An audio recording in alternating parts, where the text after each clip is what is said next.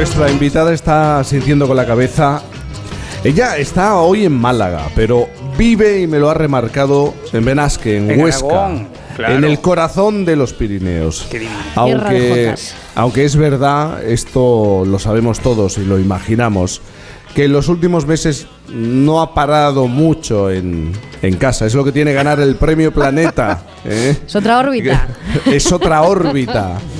Es otra órbita. Y Ya, es muy de- importante. Y te cambia la vida, ¿verdad, Boris? Te puede cambiar la vida Cuando- siendo cuando- ganadora o finalista. Yo he sido finalista, Planeta. pero, pero yo abracé a Luz con enorme emoción el día de Sí. su premio, porque además me encantó que ella se lo dedicara también a todos los otros escritores que también han Mm. sido de alguna manera parte del premio. Y fue tan mono eso, porque yo desde luego las veces que estaba en el premio no había escuchado a nadie hacerlo. Pero entonces me abracé de ella, pero también pensando, bueno, voy a estar aquí abrazando a Luz en este momento tan importante para ella, pero también me doy cuenta que durante un año o así no voy a verla de ninguna manera. Eh, Eso es lo que- Claro, porque ya una, una vez que bajas a, a la, a la rueda de prensa, ya desapareces completamente del contacto Sí. normal hasta, de- hasta después de un tiempo que el propio premio te Y regresa. te entregas a una labor que es la promoción eh, ciudad a ciudad ciudad. Luz, buenos días. Buenos días, Jaime. Buenos Buenos, días. días. Boris. Buenos días. Buenos días. Sorprendida como nosotros porque eh, se ha dado la casualidad, estaba en Málaga, teníamos el programa en directo, se, se ha podido acercar, hacer el esfuerzo de acercarse. Es un esfuerzo. Pero fíjate qué estudio de radio hemos montado. ¿eh? Sí, me voy a, a volver a casa con la imagen de esta casa romana maravillosa. Eh, es- el sitio es impresionante, recomiendo a todo el mundo que venga a conocer este lugar. Boris, me acuerdo perfectamente de, de tu abrazo Ay, aquel día. Eh, Esto se quedó en mi mente. Sé perfectamente eh, las Ah. personas que me abrazaron, cómo me abrazaron y vi lágrimas en ojos. Y esto es lo que se me Eh, quedó pero aquella en noche a pesar serio, de los nervios. eh, Sí. eh, en ese torbellino de Sí. pronto cuando se anuncia, eh, se da el nombre de la novela ganadora, ¿una se puede acordar de esos detalles Sí. en esa noche? Sí, eh, van apareciendo poco después. Se quedan grabados en la mente, es como una impresión fotográfica y de repente estás un día en casa y dices, ah, el abrazo de, no Mm. voy a decir más nombres, hoy digo el de Boris porque estoy hablando con él, pero vamos, me acuerdo perfectamente de muchos, sí. Bueno, Luz, estás en, en Málaga. Por cierto, a mí me gustaría recordar que uno de los personajes de tu novela, Bernardo de Galvez, es un militar real, que era de Málaga. Sí, sí, así es. Eh, bueno, Lejos de Luisiana surgió por un viaje a Macharabiaya. Hace cuatro años estuve en la cripta de la iglesia de Macharabiaya. Allí está, ah, digamos, el- el- la urna de mármol donde se conservan los restos de don José de Gálvez, que fue ministro de Indias y él, digamos que colocó o, eh, impulsó la carrera de sus, eh, ayudó a sus tres hermanos y a su sobrino Bernardo de Galvez, que fue tan importante porque fue gobernador de Luisiana y después virrey de Nueva España. Yo quería ir a Macharabaya por una cuestión. Es un pueblo pequeñito y de allí salieron cuatro figuras importantísimas para la historia de España. A mí esto siempre me ha gustado. Cuando veo un sitio chico, decir, ¿y aquí quién en el siglo, sobre todo en el siglo XVIII, que es eh, la época en la que, bueno, pues empezaban como militares y algunos llegaban a altos puestos. También eh, les sucedió a algunas personas de, de Benasque. Pero bueno, Bernardo Galvez tiene que estar porque el contexto eh, de Luisiana fue el que fue, pero no es un personaje con viaje físico y emocional en la novela. ¿eh? Yo lo que hago es un telón de fondo histórico veraz y sobre ese telón histórico yo creo mis propios personajes. Maravillosamente, además. Yo estoy inmerso en la lectura, precisamente, de Lejos de Luisiana, y, y estoy cada vez más atrapado y más impactado, y sobre todo impactadísimo de cómo consigues eh, sentarte a escribir. Es, es una pregunta un poco eh, como tí- tí- típica de, de escritor que desea saber algo de otro escritor. ¿Cómo te sientas a escribir esos paisajes y, y sobre todo ese, ese mapa tan extraordinario de ese universo que es nuevo para todo el mundo y también para ti y para el lector como lo estamos descubriendo leyéndote? Mm.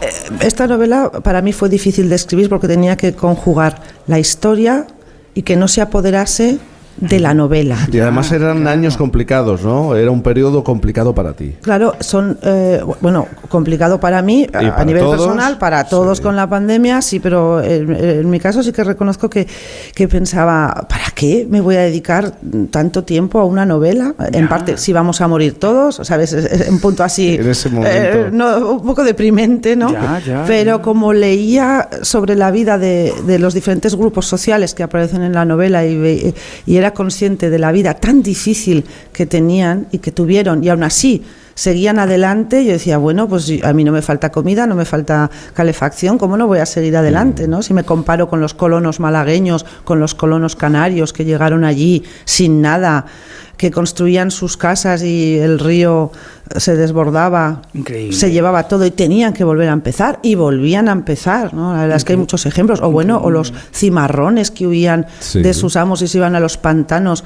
por su deseo de libertad y vivían en unas condiciones como animales y vivían en libertad y vivían y continuaban adelante eh, eh, deseando que las siguientes generaciones pudiesen ser libres. ¿no? Entonces, la verdad es que aprendí muchísimo de, de las eh, diferentes personas de esta no- novela. Y como decías, Boris, eh, lo que hice fue en este caso sí que te- tenía muchas fichas y, y dibujos y diagramas porque tenía 40 años de historia, que son los 40 años en los que España poseyó un territorio que ahora son como 10, 12 estados norteamericanos.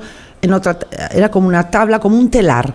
Que tenía los personajes en la parte vertical y en cada año cuál era el hecho importante, si lo iba a emplear en la novela, pero no por lucirme y decir, oh, esto sucedió este año, sino porque en esa batalla, por ejemplo, en la que está Bernardo de Galvez, hay un personaje que se encuentra con otro o que mm, se entera de algo y así la acción avanza. Entonces era difícil tener 40 años envejeciendo a los personajes. Y, y tú en esta novela además estableces un, un- un puente, porque tu vida también es un puente con el continente, hacia el continente americano. Tú estudiaste filología inglesa y has vivido en Estados Unidos, ¿no?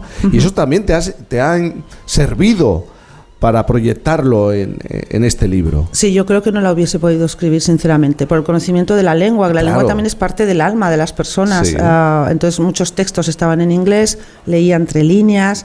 eh, pues, por ejemplo, hay actas de encuentros entre gobernadores y jefes de tribus nativoamericanas que, bueno, que, sí, que, que al, al leerlas en, en- en inglés, eh, bueno, captaba un poco el, el- no sé, el alma, el sentimiento o la historia de los nativoamericanos, los proverbios. Sí, yo creo que el haber vivido allí, el haber tenido contacto con personas de pocas, pero algunas de sangre, pues eh, en el caso de mi vida, pues cherokee, ¿no? Y- y- y haber estudiado filología inglesa, literatura norteamericana.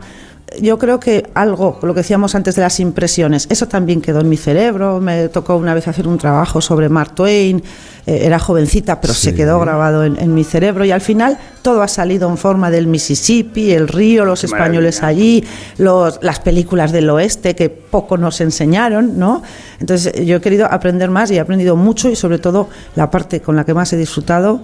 Bueno, en realidad he disfrutado con todo. Eh, la- La parte de las lealtades de los nativoamericanos, las tribus, conocer cuántas eran, cómo vivían, cómo eran conscientes de los tiempos que, que estaban cambiando. El protagonista, sobre todo Iscate, que es de la tribu Kaskaskia, de la zona del Illinois, es un personaje para mí es el más trágico de todos porque eh, es nativo americano, pero ha sido educado eh, con los jesuitas franceses, luego ya conoce el mundo occidental y es muy consciente de que su mundo va a desaparecer.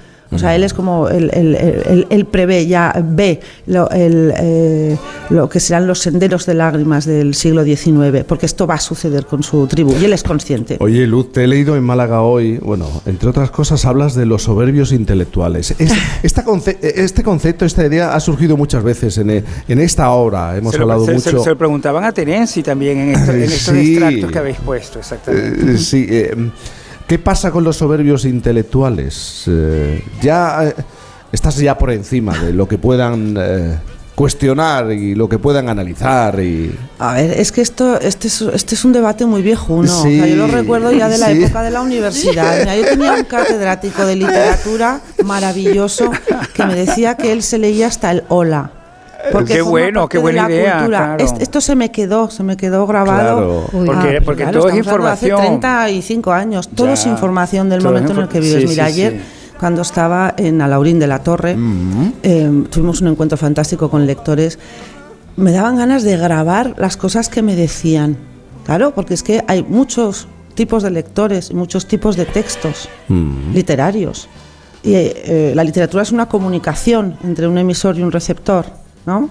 Eh, y hay una comunicación y, y- y- y no sabes qué tipo de comunicación se establece con los lectores, pero lo importante es que haya esa comunicación. Entonces yo creo que sí, que la soberbia intelectual es vivir alejado de la realidad y a veces también hacer comentarios desde una posición también privilegiada económicamente, ¿no? Un trabajo fijo, no tienes que, mm, bueno, pues batirte, ¿no? Eh, pelarte el culo por ahí. Oye, y a- hablando de comunicación, eh, yo te, mientras estaba haciendo el programa, te he visto entrar en este recinto, he visto cómo has sido recibida, cómo te se han acercado, te han preguntado, te han pedido fotos. Eh, ¿Ha cambiado también este premio y este reconocimiento, el que te pongan cara tu forma de comunicarte con el resto del mundo, con evidentemente con el lector, pero con el con tu resto de eh, bueno, con tu realidad más, cercana? Ah, Es cierto que me reconocen más, pero yo ya llevo cinco novelas, Sí. sé que supone la promoción. Mm, quizás la, es una cuestión de cantidad, pero la calidad y el afecto es el mismo y yo creo que los que nos dedicamos a esto ya sabemos que dentro de un tiempo, a casa, a la cueva, a escribir ah, y pronto, dentro de dos, tres años, cuando sea, habrá otra novela y volveremos a la promoción. Yo lo que he percibido ha sido mucha ah, ilusión Sí. compartida, mucho afecto. Mucha alegría. y, pues mucha sí, gente no- nos hemos alegrado mucho del- de, tu Sí. planeta, claramente. Es que se, ha notado, sí. o sea, amigos Sí, sí, cercanos, conocidos, la familia, sí, claro. bueno, los vecinos, yo vivo en un sitio pequeño, eh, sí, pero también eh, vivo todo esto con bastante normalidad. Yo creo que esto también te lo da la, la edad, ¿no? El, el saber tratar, bueno, todo, el éxito, el fracaso, las alegrías, las tristezas, bueno, con, con cierto distanciamiento. Es verdad, es, es verdad que la edad es buenísima para eso, pero, pero también es cierto, también es cierto que Luz físicamente es una estrella, porque es una mujer muy alta, eh, llama muchísimo la atención cuando entra a cualquier sitio, la, la, la está ves, poniendo se queda caras, mirándola. Boris. Está poniendo caras. Sí, no, es verdad. Gracias, es- Boris, es- es- viniendo de ti es un piropo, pero yo no, no- no, bueno, es, no- es- no me es suelo cierto, tiene percibir muchísima así. personalidad. Te está escuchando Viviana Fernández, que es también una mujer Viviana, buenos muy alta, días. con Muy- muchísima Muy buenos personalidad. días, enhorabuena, Sí. Luz, por Muchas ese gracias, premio. Viviana. Sí, sí, sí. Y, y sí, es verdad que es una mujer alta y... Es que- muy, es muy vistosa. Claro. Luz es muy vistosa. Eh, pero de todas maneras, em, eh, a propósito de eso que hablabais de la edad, es verdad que la edad trivializa las cosas. Qué. Le da un poco más de distancia. Yo ya como si tengo mucha edad, yo ya puedo decirlo.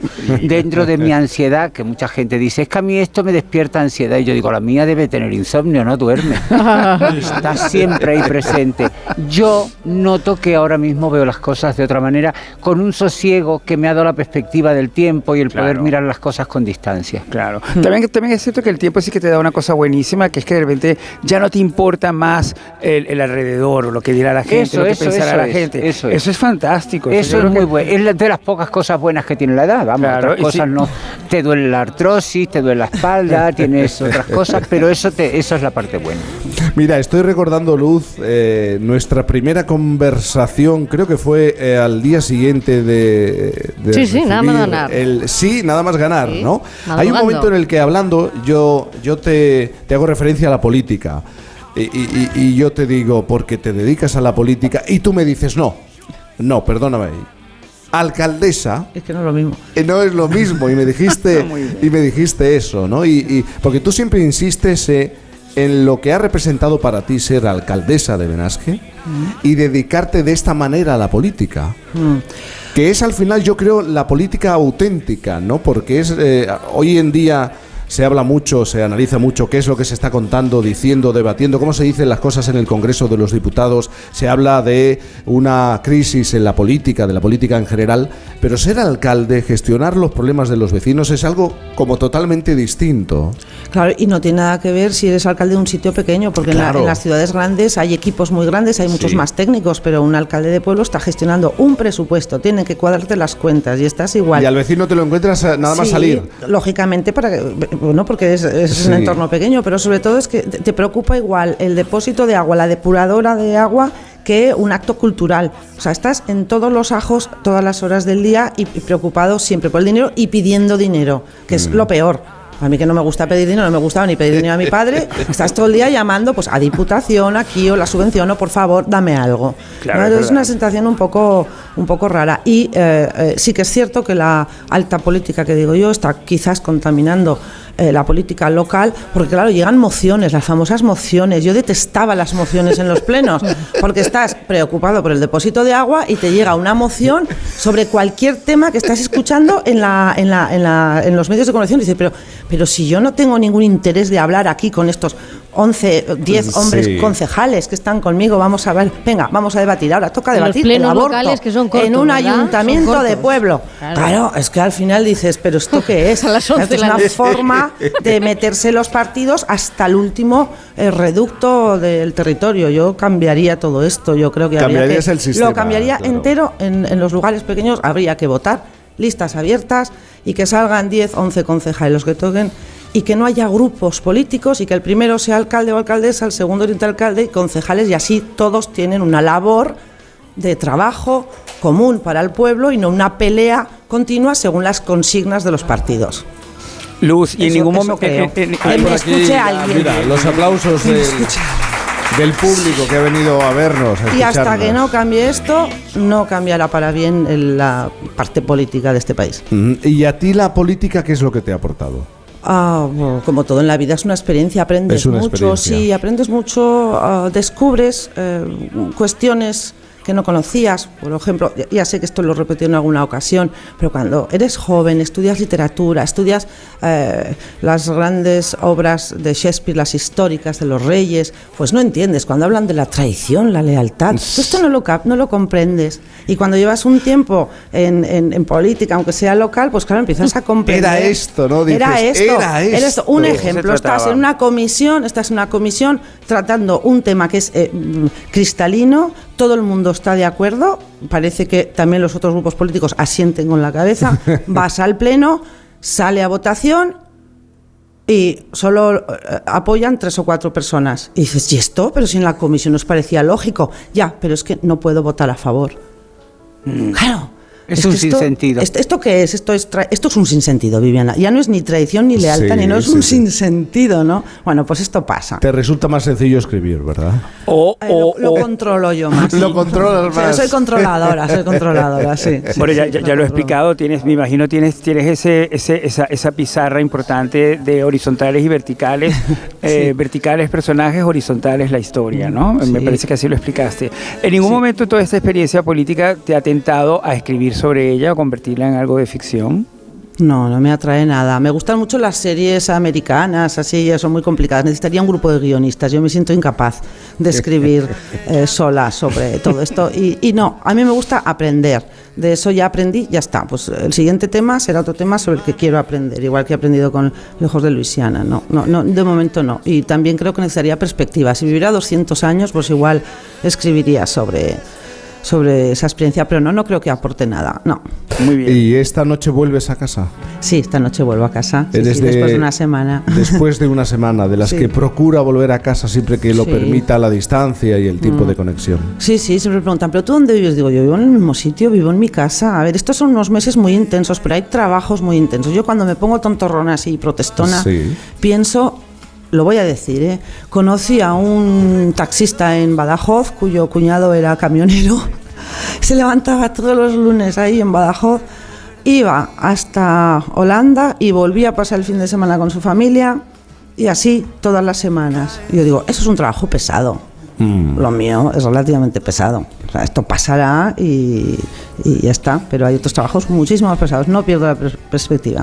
Eh, ¿Te esperan ya las primeras páginas de tu nueva Eh, novela Yo tardo mucho en sentarme a escribir. Yo ahora estaré un año seguro, mínimo, dándole vueltas a la cabeza.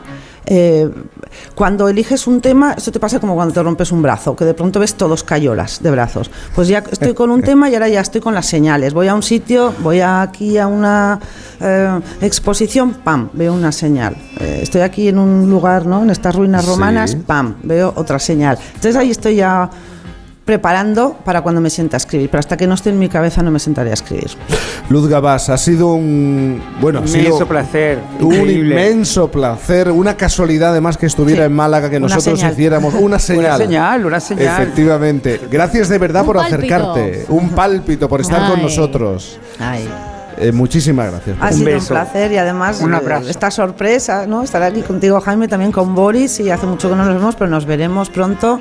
Y bueno, y saludar a Viviana, a quien no conozco personalmente, o sea que me ha encantado escuchar. Pero si Dios quiere nos conoceremos. Ahí está. Y yo bailaré una jota contigo, eh, Luz, Gabás, la tenemos yo lo haré pendiente. fatal, yo lo haré fatal. Los montañeses no somos muy de Que jotas. sí, que sí, ya te digo yo.